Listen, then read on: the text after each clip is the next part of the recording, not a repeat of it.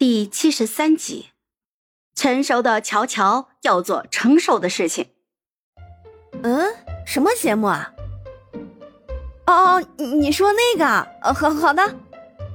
你好像很忙，你在做什么？我呀，我在忙事业呢。哦，对了，给你找的表演老师下午会去你家，之前拿的那几本书你有看吗？看了很多都看不懂。行，一会儿老师去了，你好好跟他学。我这边正帮你谈一个职场剧，在这之前把演技磨练好。嗯，好的好的。挂了电话，盛乔看着电脑屏幕上投票的涨幅。啊！怎么又被抽了？沈俊逸，老子跟你拼了！关系到开屏资源的重要投票。沈俊逸和霍希永远战斗在前线，开屏不易，投票要珍惜。哥哥冲呀！投到吃完午饭，盛乔终于恋恋不舍的关掉了电脑，换了一身正装，收拾了房间，准备好笔记本和专业书，乖乖的等待着表演老师的到来。下午时分，房门被叩响了，咚咚咚三声，不急不缓。盛乔小跑着去开门，开门之前已经摆好了礼貌又乖巧的微笑，露出了标准的八颗白牙。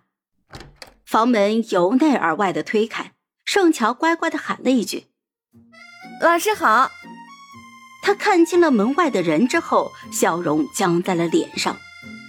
孟孟星辰，贝明凡给他找的表演老师是孟星辰，我去！不不不，乔乔，你要冷静啊！你千万要冷静，你已经是那个成熟的乔乔了。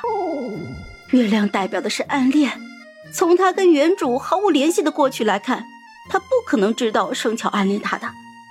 反正暗恋他的又不是现在的我，该怎么样就怎么样。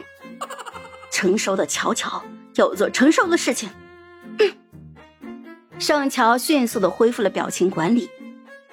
孟前辈，没想到竟然是您啊！快进来，快进来。孟星辰今年三十四岁，身上却看不出一丝的老态，只有经历过岁月沉淀之后成熟的魅力和温润。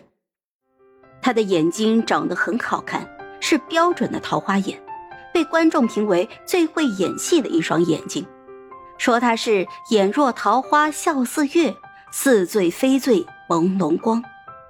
这种人是老天爷赏饭吃，只有羡慕的份。孟星辰微笑着说：“小乔，好久不见。”冷静，冷静，要冷静啊！关上门，盛乔就问：“孟老师，你喝茶还是喝咖啡呀？”茶。盛乔点点头，把煮茶的小工具都拿了出来，认认真真的开始煮茶。